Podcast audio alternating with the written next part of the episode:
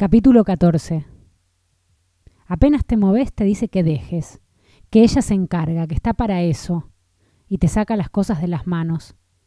Te sentís una inútil cuando viene mi día. Por eso, hace días que le pedís que haga primero tu habitación y ni bien termina te encerrás mientras limpia el resto de la casa. Completás tus palabras cruzadas, ves algo de televisión, pero a cada rato te encontrás muda, tratando de captar los ruidos que hace. Habla por teléfono, Elsa. Le suena su teléfono en tu casa. ¿Qué es lo que tienen para decirle? ¿Sentiste? Ahora está entre las copas del cristalero. Ese tintineo no puede ser otra cosa. ¿Para qué? Si hace añares que nadie las usa y nadie las va a usar. Son del juego de tus padres, de cuando se casaron. De las seis quedan cuatro, y ya te imaginas que en cualquier momento rompe alguna. Canturrea. Ay, qué mal humor te agarra. No te molesta el canto en sí, ni su voz, sino esa necesidad de mostrarse alegre. No querés escucharla, pero no podés evitarlo. Estás pendiente de ella. Seguro, sospecha que estás inquieta del otro lado de la puerta.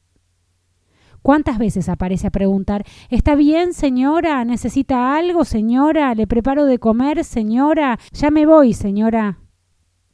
Pensa, Elsa. ¿Cuándo fue el único momento en el que disfrutaste de la casa toda para vos?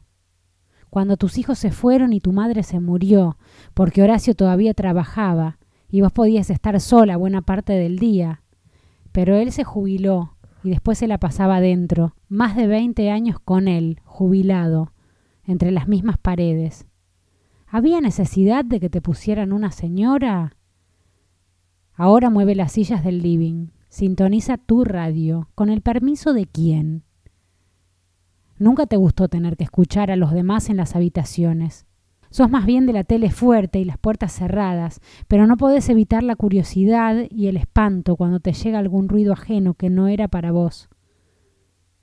¿Qué te despertó primero?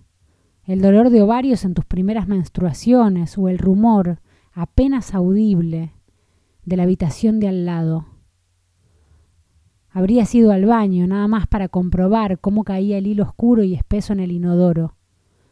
De algún modo, ver la sangre te calmaba el malestar, o al menos le daba sentido. También te habrías subido el camisón, te habrías puesto agua fría en los pezones hinchados, único esbozo de las tetas por venir. Pero ese ruido leve que venía de la habitación de tu madre te dejó inmóvil. Era una respiración fuerte que te pareció el preámbulo de un ronquido. No te levantaste para no despertarla. Mejor evitar que viniera el humo con preguntas que te daban vergüenza. ¿Te manchaste? ¿Te baja mucho? ¿Te duele? Pescaste con un pie la bolsa de agua caliente y te la apoyaste en la panza debajo del ombligo. No era áspero el ruido. Tal vez tu madre lloraba. ¿Cómo supiste que no te tenías que levantar a consolarla? Te llegaba una exhalación larga y después un silencio que te ponía tensa lo peor era el silencio y no saber si la marea de aire había terminado o volvería a empezar. Creíste que si tratabas de respirar al mismo tiempo ibas a dejar de oír lo que pasaba en la cama grande. Tomaste aire. Lo contuviste todo lo posible y lo largaste a la vez. Sofocaste el ruido de tu boca en la frazada. Estabas agitada, los dolores habían cedido un poco y de golpe tuviste calor, para equilibrar la temperatura dejaste una pierna dentro y sacaste la otra al aire. Las mantas enroscadas en el medio te dieron una sensación viva que creíste incorrecta. No te acordás, Elsa, borraste esa noche. No sabías lo que pasaba, pero sabías, sí, que te tenías que quedar muy quieta, que nadie se tenía que enterar de que estabas despierta y presente del otro lado de la pared. ¿Qué era lo que te hacía suponer que estabas escuchando lo que no debías? ¿Qué era lo que estabas escuchando? Podrías haber metido la cabeza debajo de la almohada. Podrías haberte puesto a rezar diez Ave Marías y un Padre Nuestro, mil veces, hasta quedarte dormida, pero no.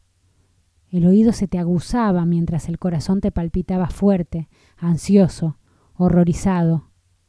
Apretabas las piernas, tenías miedo, no aguantaste más y en lugar de dejar que todo simplemente pasara, tosiste. Fue una tos despierta, una tos de aclararse la garganta, una tos de basta, de ojo que estoy acá. Y el rumor de al lado desapareció. Se hizo un silencio peor, de muerte. Esperabas el ruido de la cerradura, suponías que alguien iba a salir de tu casa en la mitad de la noche y no te querías dormir hasta corroborarlo. Pasaste un buen rato en vela, dando vueltas en la cama, enroscada entre las mantas, inconclusa. Varios minutos después, tu madre apareció en el marco de la puerta. ¿Estás bien?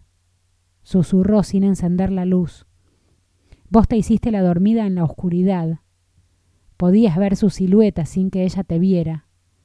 Te quedaste en silencio y con la mirada le dijiste puta.